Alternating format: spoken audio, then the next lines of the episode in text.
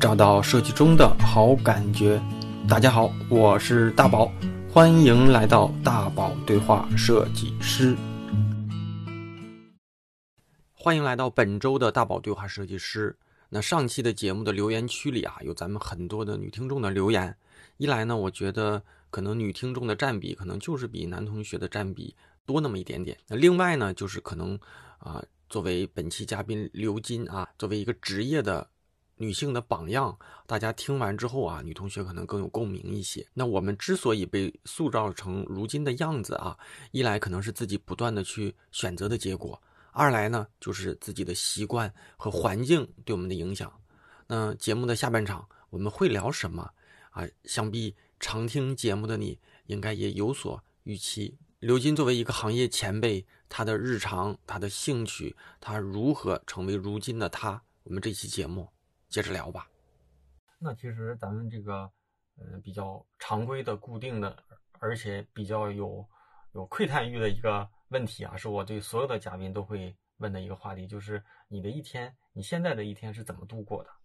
就是我首先我晚上可能睡得比较晚，就可能一点一点左右，然后我早上一般七八点钟起床吧。嗯。七八点钟起床以后呢，我一般就是躺着打开电脑。因为我的工作其实现在主要是在在网上，比如说社群运营啊，因为我要做那个课程嘛，课程我要可能很多去跟别人互动嘛，嗯，然后要不然就是写 PPT，就因为有一些分享邀约什么的，嗯，就是要么就就写东西嘛，然后但是一上午基本上干不了什么事儿，一上午就是光微信上跟人聊天就基本上聊过去了，然后十二点以后我睡个午觉，睡完午觉以后起来，可能我接个咨询，就是我每天会接一单咨询，这得多长时间？然后。一到两个小时吧，然后下午可能写点文章啊，写点东西什么，或者听个课。因为我现在在学那个教练嘛，教练认证，就是需要挺多时间去听课的。啊，就是我有一个小习惯，我会把要做的事情记在那个一个清单上面。就是比如说哪天哪天谁邀约我了，要有一个什么分享，哪天哪天我要去完成一个考试或者是什么，都会记上。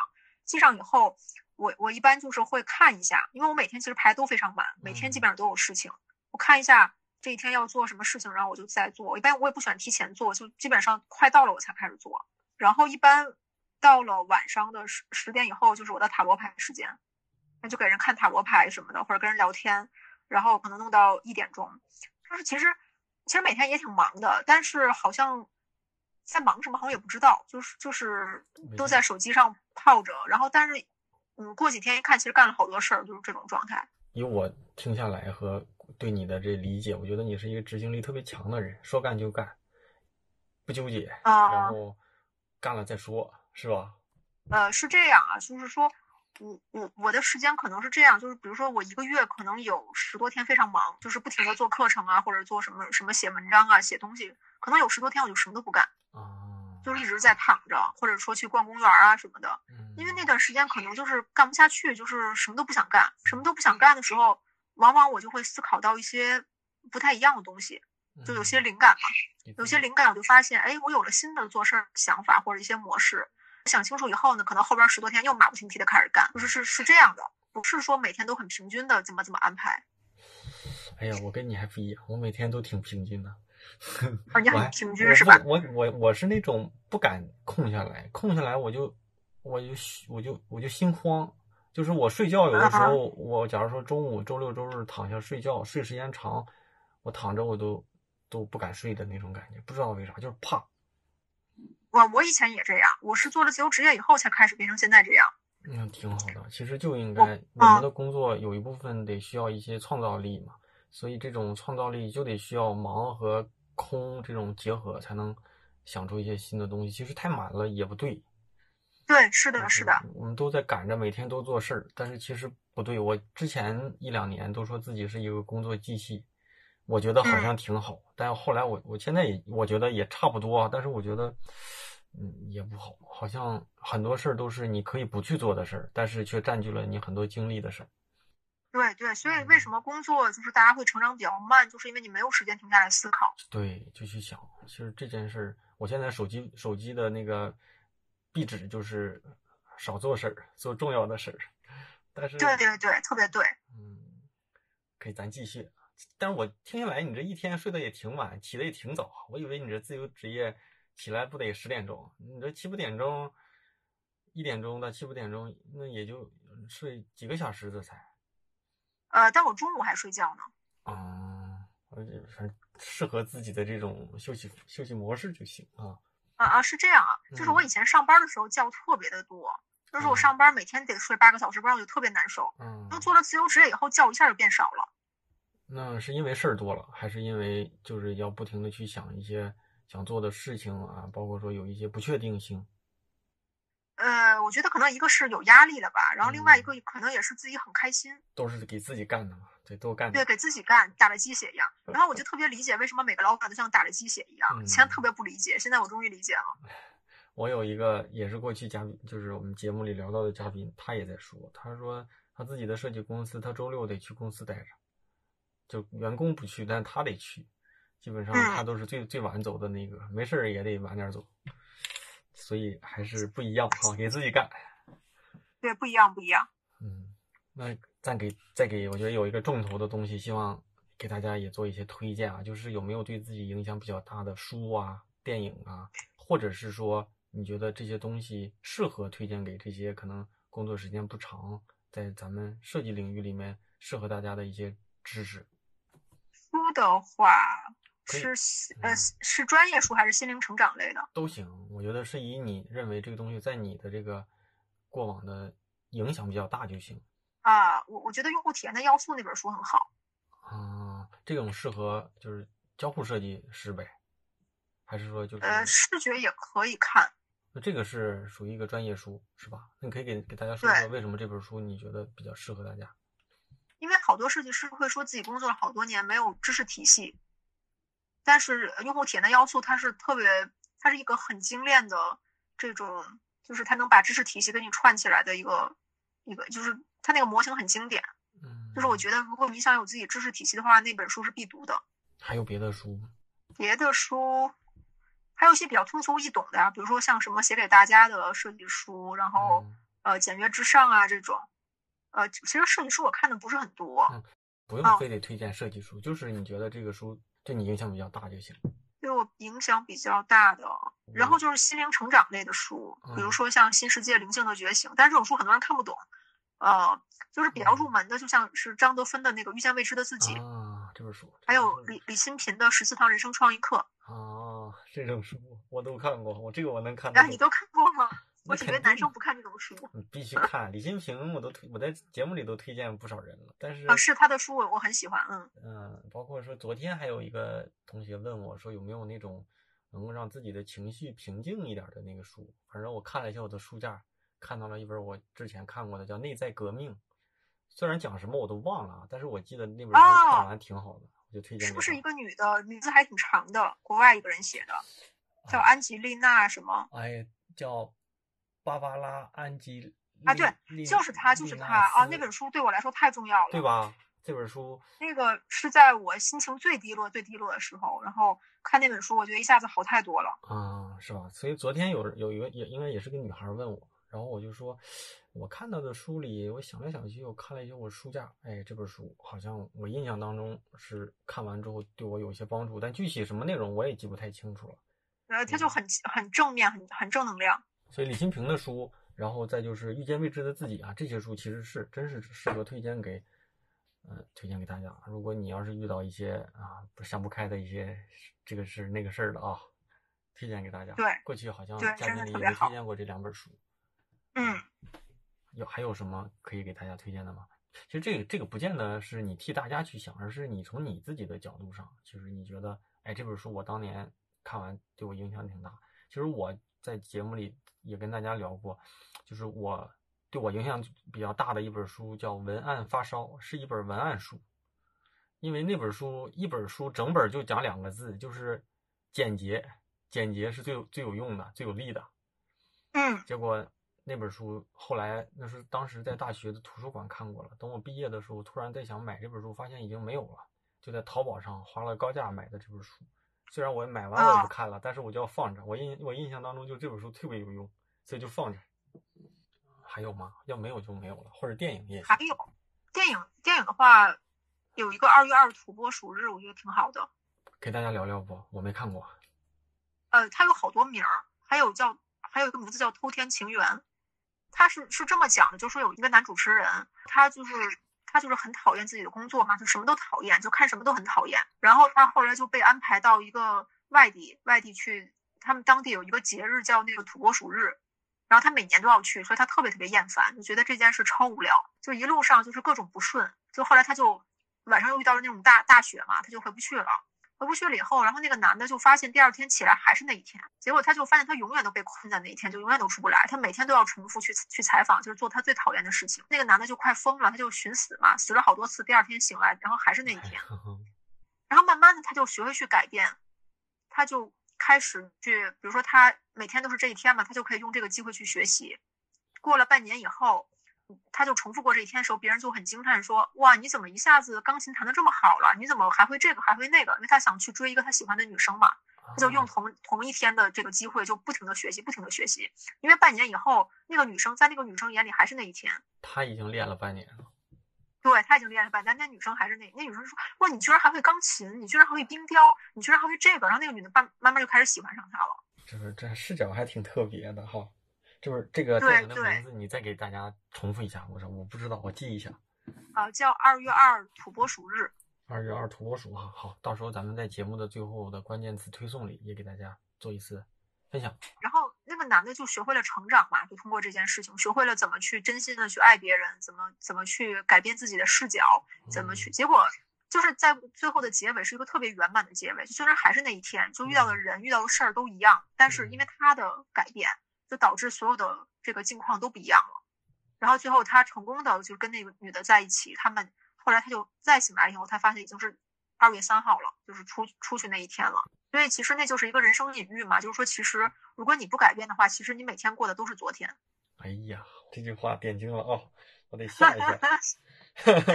你你你刚开始说的时候，我只是觉得这个拍摄的角度挺特别，你要这么一说，升华了。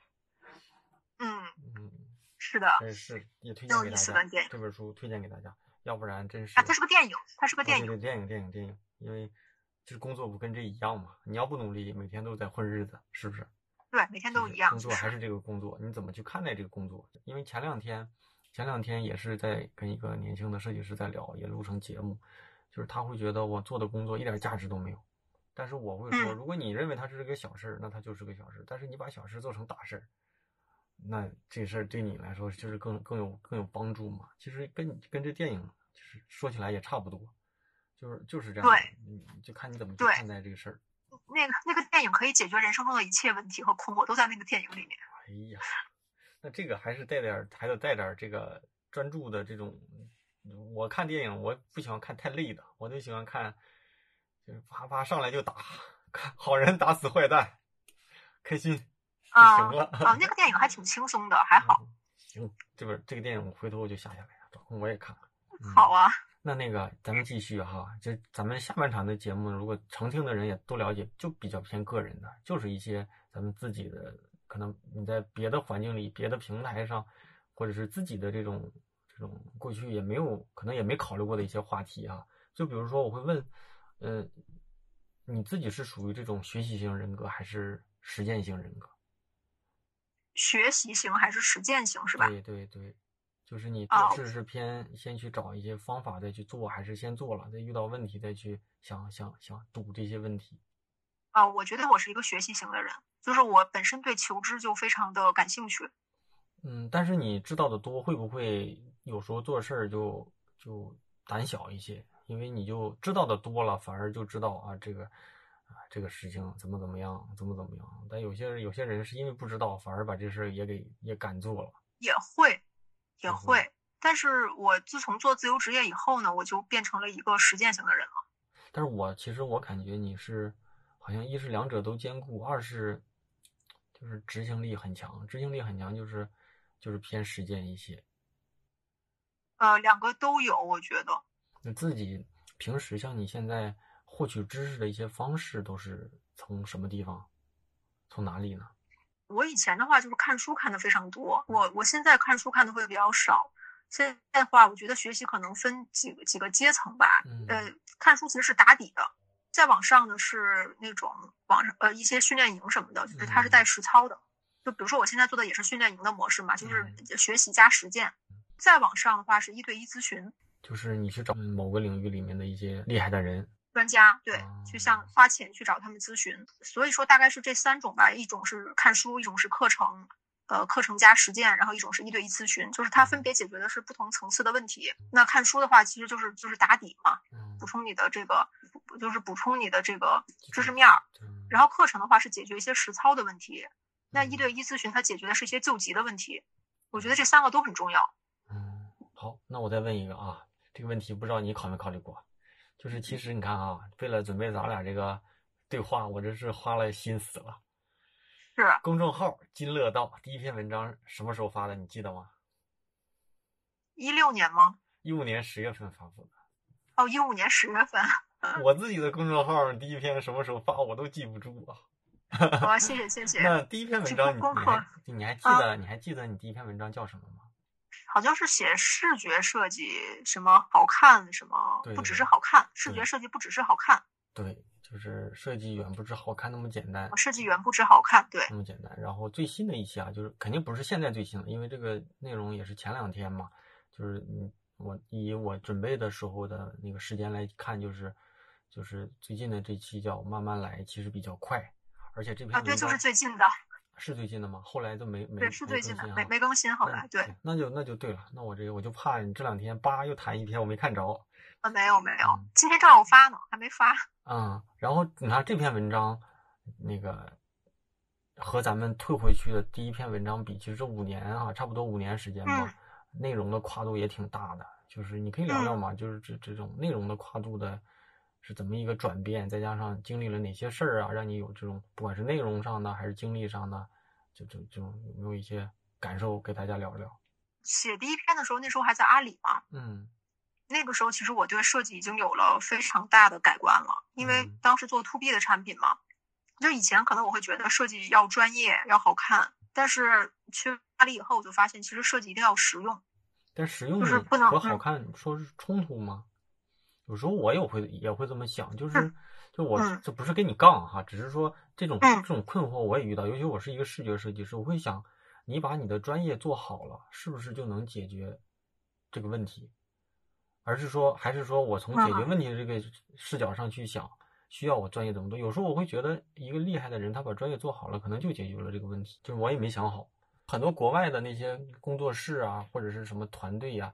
我就只做这一件事情，我专业，那我做好了，其实也在解决你的问题。啊，其实还真不是这样，就是我也研究了一下国外的那些网站嘛，嗯，我就发现国外的设计师太厉害了，就是他们不光是做设计，嗯，他们也，他们可能也特别懂这个产品。嗯，我我举个例子啊，我当时看了一个国外的一个大数据的一个网站，嗯，然后呢，它的所有的那个图形都是用六角形的那个形状。就是他，他很有很多小创意啊。就是这个，比如说他把各种东西，就是都提炼成六角形的那个样子，包括一个什么四方体的投影啊什么的，或者什么化学符号啊什么的，就是所有东西都用六角形。他为什么要用六角形呢？是因为他那个大数据的那个网站，他用六角形表示我们的数据是最稳固的、最安全的。所以说，他真的是又又懂设计，又懂创意，又懂产品。这种的还是偏什么？这是属于。我觉得属于互联网体验设计团队、体验工作室吧，它很也有一些所谓的这种就是偏视觉跟创意的。那但是他他需要对这个业务特别特别理解，这个是国内很多设计师欠缺的地方。嗯嗯。包括像有有的那种设计，它甚至是跟代码是强相关，就是它把代码设计成不一样的那个。对对对。那个样子。国内和国外不太一样，包括说你对业务的要理解要深什么的，其实这。这也是这两年我自己感触挺深的。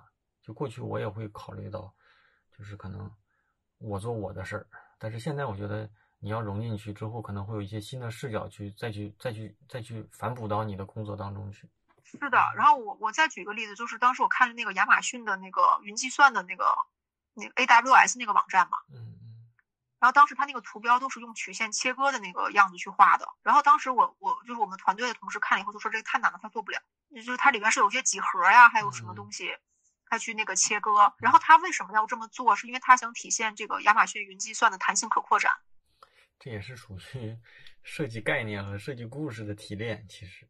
但是真的太厉害了，就是你又要有技能，又要懂业务，然后还要有创意去把它表达出来，然后那个创意表表达方式又特别的复杂，我我真的觉得，太厉害了，实在是，真的不是说好看那么那么简单。是啊，那你咱咱再回来哈，就是像你说第一篇和到现在，其实你的这个关注点和题材也变化了这么多嘛。然后你当时也是两个吧，一个就是你当时怎么去考虑去做这样一个公众号，第二就是就是设计师，就从设计师的角色上，你去主张设计师去做这样的内容输出吗？我我是主张的，但是我现在不太建议大家写公众号了。嗯嗯。因为现在公众号红利期过了吧，打开率啊什么也特别低，然后你要不合作的话也很难涨粉儿。其实现在可能真的做短视频是一种更好的方式吧。但这种呢，会不会太结果导向了？就是如果我只是希望做产出，对自己一些思考的产出，嗯，那可以，可以的。但是就是如果说你在一个不是那么好的一个平台上去做的话，你可能会受有挫败感。所以这就是很多人。就是卯着劲儿在做，但是坚持不下来的原因就是，对对。但是抖音的话就吸粉比较快嘛，而且抖音可能更适合设计师。对，当然写写的话，其实我是很赞成的，因为你写的时候，其实你可以更好的去梳理一下。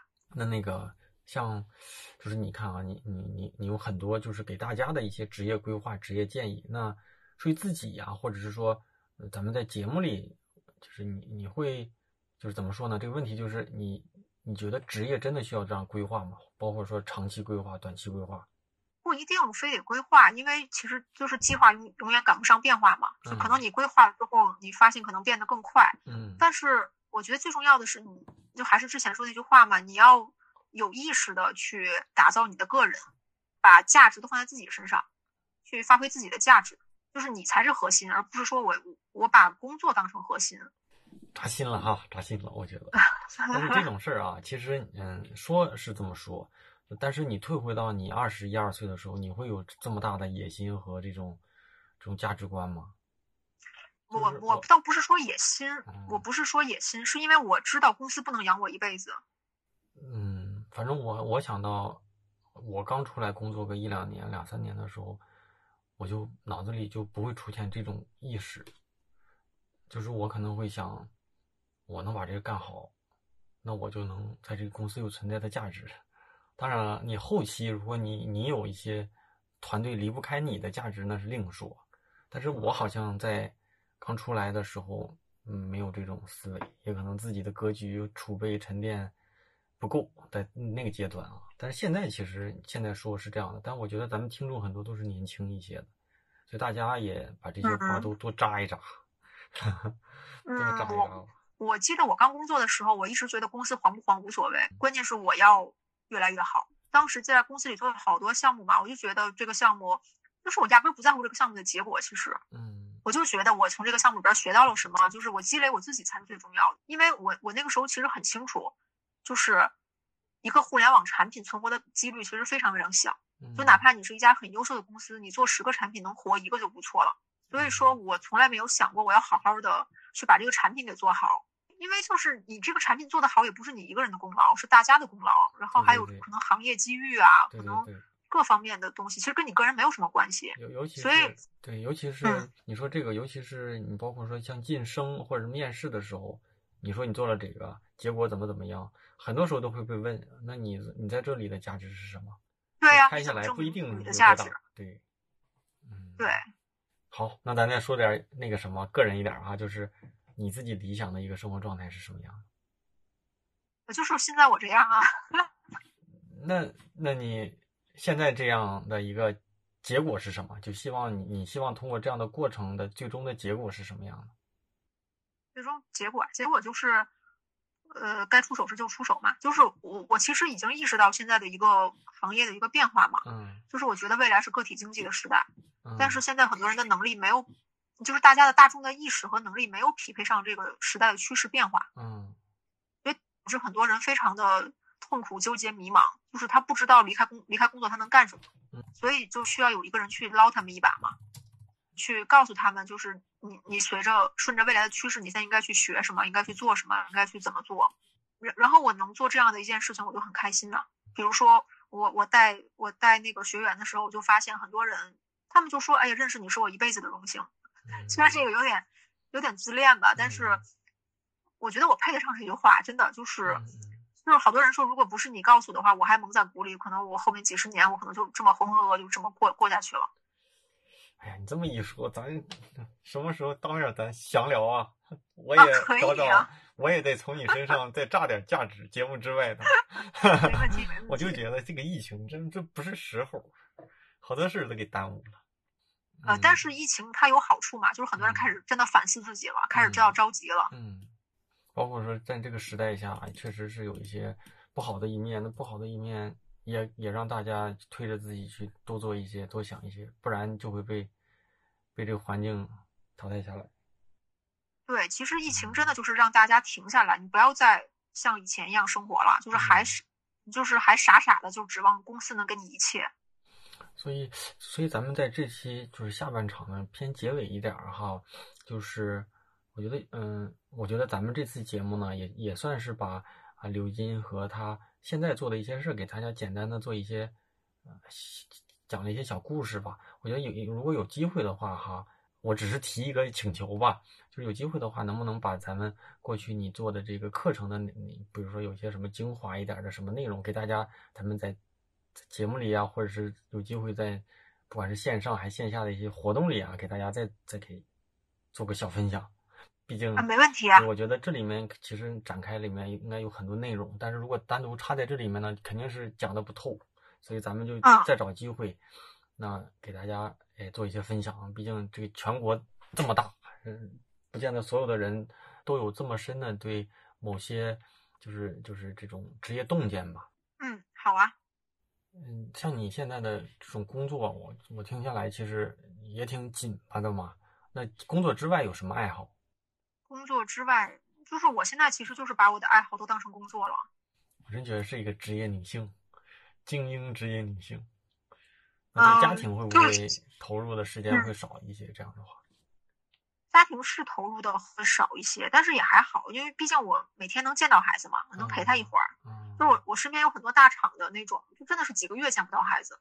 我们这就有，我们公司就有，天天回去的时候孩子就睡觉了，然后早上起来孩子还没起，还是是的，就是有一次在阿里，就是阿里不是有那个。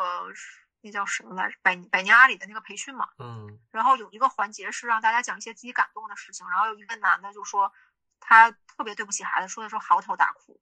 那我想再问一个哈，就像你看，你最后就是你在做所谓自由职业之前，其实也是在一个设计团队里嘛，就是当一个设计的管理者，所以你你你的团队里肯定有年纪稍微大一点的，然后年纪稍微小一点的，你觉得就是现在年轻一点的设计师跟你。刚入职场的时候相比有没有什么不一样？有啊，你还挺明显的。我那会儿其实我我觉得我们那会儿刚入行的时候，其实是一个挺好的环境，就是公司是很主张设计师去提升自己能力的，嗯，然后会给你安排很多的这种学习的机会，然后还有交流讨论的机会，就是很重重视。但我不知道这是公司的原因还是整个行业的原因啊。反正那个时候就觉得设计师还挺金贵的，但是现在不是，现在我觉得设计师就是工人。比如说我们那个公司就感觉，嗯。招了好多特别年轻的设计师，一个赛一个年轻，每天工工作到夜里，嗯，然后没有任何的这种复盘，然后这种什么指导你写方法论啊什么的，什么学习机会完全都没有，就是干活每天。是不是因为这个行业在一一六年、一七年的时候有一个所谓的 UI 的转型井喷，就很多人从行业外面转到做互联网设计师，所以本身他这个人员也多了一些，所以就就变得感觉上好像。是有一点儿，那你觉得？对，嗯，那你觉得就是涉及到这也是一个行业老生常谈的问题啊？就你觉得设计是不是一个青春饭，还是说到了一个年龄就要去想办法去转型？那如果我就是喜欢做设计，我没有别的爱好怎么办？啊，还是我我我一直说的那句话，就鸡蛋不能放在一个篮子里嘛。就是你可以喜欢设计，一直做设计，但是不代表你必须得一直。在公司里，而且只有一份工作去做设计。对，其实设计师是一个特别容易做副业的群体。那像你看哈，像你现在和过去的几段经历里面，你会说也有那种至暗时刻哈。那现在你觉得，嗯，做着你喜欢的事儿，你还会焦虑吗？不焦虑啊，一点都不焦虑。那我问你，那那你有没有什么让自己不焦虑的方法？还是说只是因为做了自己喜欢做的事儿就不焦虑？我其实我离职那段时间我还是挺焦虑，就是从京东离开之前的那段时间，那段时间就是我我特别纠结，因为我我知道我不喜欢上班，但是我又不敢辞职，然后我我就害怕我辞职以后副业做不起来怎么办？特别特别的，那时候还真是挺焦虑的。结果呢？呃，年初的时候，老板老板跟我谈嘛，就是说他觉得可能我的性格不是特别适合去在现在这个位置，问我要不要考虑其他的方向，比如说去做专业创新呢，还是什么。然后当时我就说开什么玩笑，我说如果不是这样，那我就不来了。然后我就直接就离离职了。然后当时老板就很吃惊，说你这么快就决定了吗？你不想想了？我说这有什么好想的？我决定了。决定以后我就我就辞了嘛。辞了以后，然后我就开始做副业，做副业，结果。做做做副业那一个月收入就已经超过主业了，我就发现我之前的焦虑真的一点意义都没有。这还是找到自己既喜欢又擅长的点，然后自己的一些简基础基础的一些目标也达成了，所以就安心了。对，其实那个时候我自己也不知道能能做的怎么样，就我中间也遇到过困境，比如说天赋课刚开始的时候半个月没人报名，然后当时我就觉得可能开不下去了，就就我也不知道为什么就是没有人报名。然后正好赶上疫情了嘛，嗯，就是疫情以后就明显报名的人就多了，大家更多的时间去给自己去充电了。呃，一个是充电，一个是另外很多人焦虑嘛，他可能看到副业呀什么，他会比较感兴趣，就学怎么去思考一下自己怎么去转型啊什么的。结果一下子后来招了七十多个人，但是中间真的好多次我都觉得完蛋了，就可能办不下去了，然后就最后咬牙坚持嘛，最后其实现在结果还不错，所以其实也挺不容易的。那有没有机会啊？我给我们电台的听众争取一个小福利，就是如果从我们电台的听众觉得对这个这个咱们的天赋课程感兴趣，能不能从电台报名来的同学给一点点优惠，作为一个啊，没问题啊，肯定可以的，肯定可以啊。这这个福利多少我就不问了，但是我相信咱们听众肯定会有，因为这个内容，希望说跟刘金老师做一次近距离的这个学习和探讨。节目听完了，我是大宝。不知道上下两期听完大家有什么感受？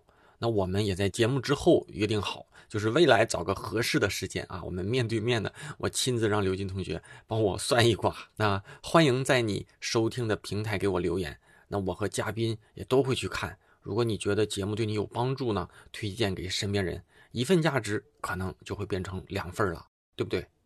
那也推荐你去关注嘉宾刘金的公众号。公众号的名字叫金乐道啊，如果你不知道是哪几个字呢，就在我的公众号大宝频道里回复刘金，我会把相关的信息详细的推送给你。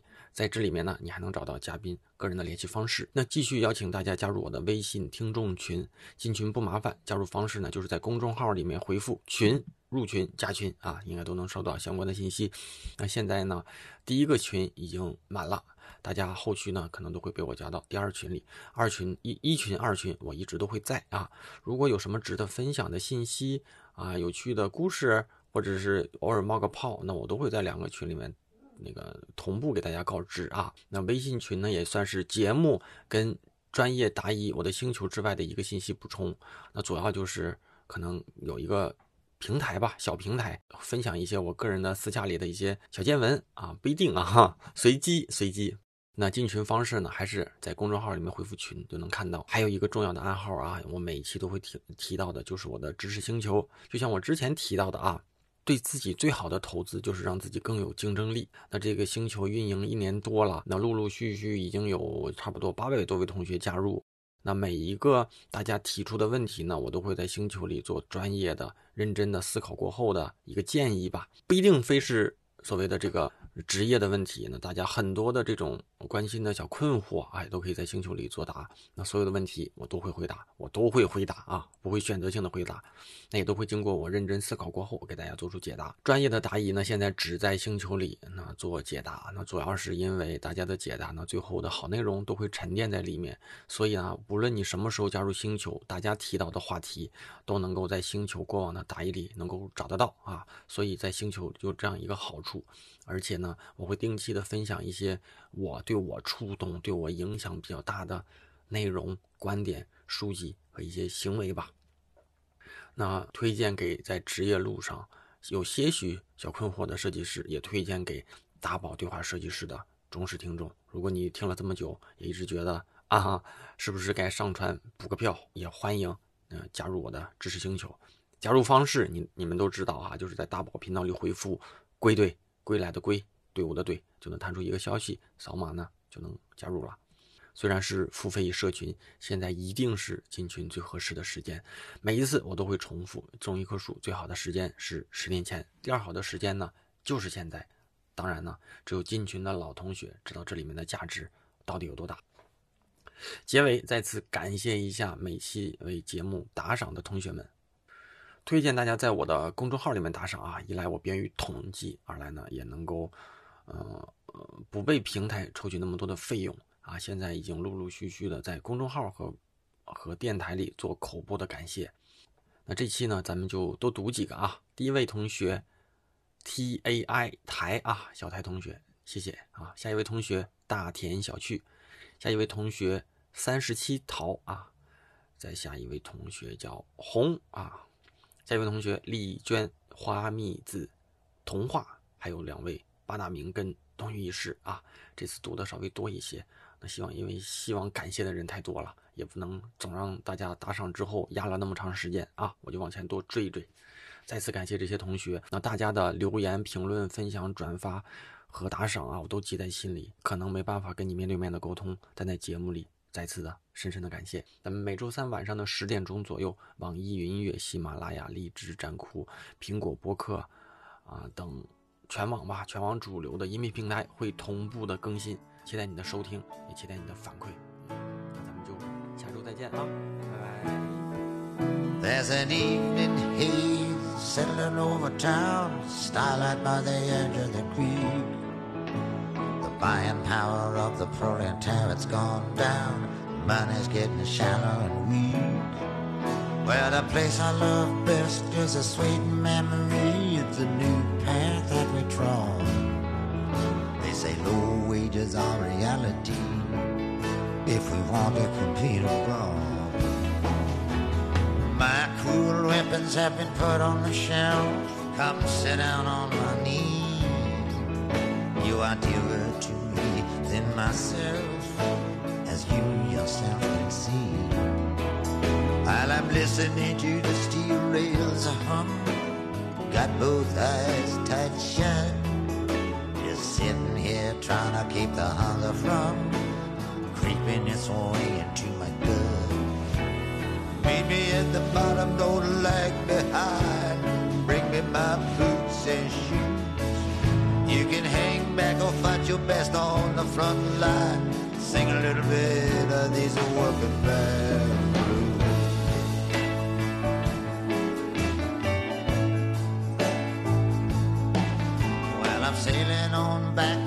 For the long haul, tossed by the winds and the seas. I'll drag 'em all down to hell and I'll stand 'em at the wall. I'll sell 'em to their enemies. I'm a trying to feed my soul with thought,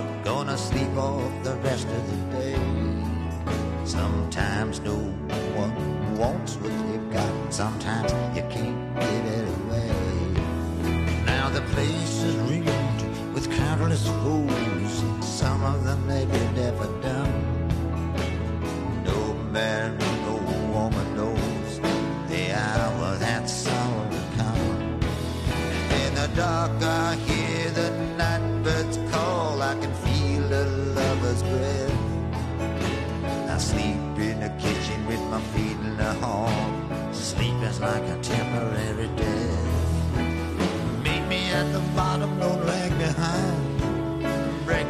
boots and shoes. You can hang back or fight your best on the front line. Sing a little bit of these working band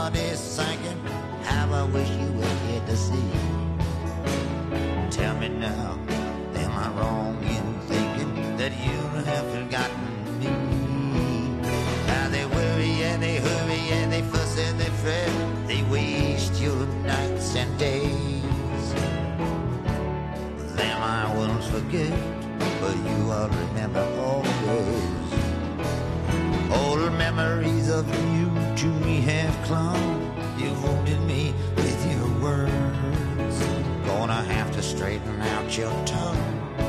It's all true, everything you heard. Meet me at the bottom, don't lag behind. Bring me my boots and shoes. You can hang back or fight your best on the front line. Sing a little bit of these working bands.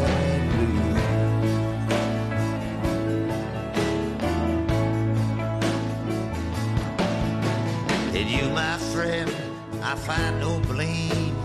Wanna look in my eyes, please do. No one can ever claim that I took up arms against you. All across the peaceful, sacred fields, they will lay you low. They'll break your horns and slash you with steel. I say it so it must be so. Now I'm down on my luck black and blue. Gonna give you another chance. I'm all alone. I'm expecting you to lead me off in a cheerful dance. I got a brand new suit and a brand new wife. I can live on and